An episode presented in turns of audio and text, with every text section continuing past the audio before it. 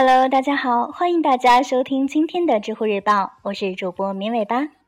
也欢迎大家加入到绵尾巴的 QQ 群幺四零零五三三七零幺四零零五三三七零，绵尾巴会在每天把我们的节目上传之后，在这个群里面跟大家分享当天节目所用的背景音乐，喜欢的朋友们就赶快加入吧。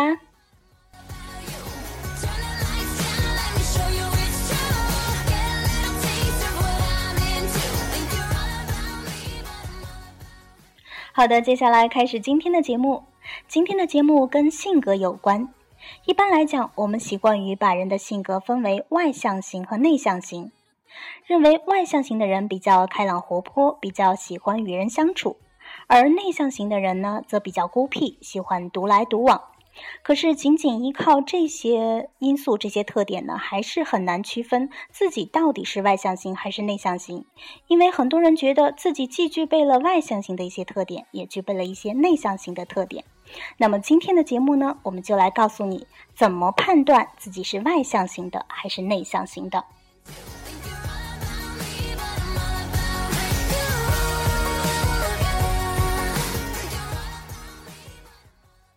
在心理学上呢，有一个模型叫做五因素模型，又叫大五人格模型，是目前公认比较全面的一个人格分析模型。在这个模型当中，把人的性格用五个维度来区分，分别是经验开放性、负责性、亲和性、神经质和外向性。而在外向性维度量表上，高得分者被认为是外向的，而低得分者则被认为是内向的。这里的外向和内向都是有一定的描述的。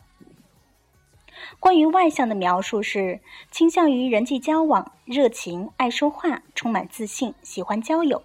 在社交聚会中感到快乐，大都愿意与他人共处而不是独处，在其他人面前精力充沛，而在独处时变得平淡或感到无聊，更愿意与别人交谈而不是独自思考等等。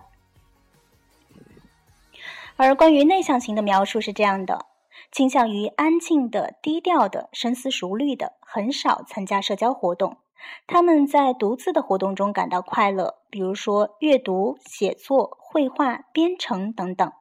典型内向的人大都愿意独处，而不是与他人共处，习惯在一个时间只专注于做一件事情，更愿意独自思考，而不是与别人交谈等等。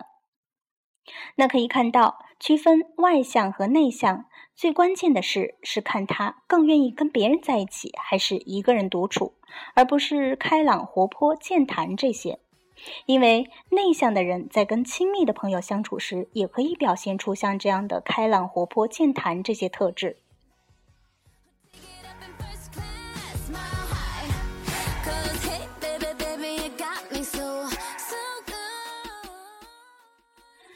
那么更深入的说，外向与内向的差异主要在于以下三点。第一点呢是经验的广度和深度。外向的人都倾向于广度，他们喜欢了解很多事物，对很多领域都抱有热情，喜欢交很多朋友，但也许都不够知心，喜欢尝试不同的东西。对他们而言，生活就是积累尽可能广泛的经验。而内向的人则倾向于拓展某一方面的深度，他们同样会对许多领域和事物抱有兴趣，但与外向的人不同，他们大多不会浅尝辄止，而是会深入的钻研下去。他们的朋友不多，多数人跟他们只是点头之交，但他们会对朋友交心。对他们而言，太多的经验反而会造成压力。那第二点呢，是对刺激的反应。外向的人喜欢体验各种不同的刺激，并对刺激有较高的适应值和较高的恢复水平。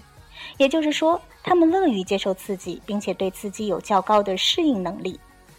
而内向的人内心活动水平较高，对他们而言，任何进入大脑的刺激都会引起紧张水平的迅速升高，这是相对于外向的人而言，而引起刺激过多的不舒服的感受。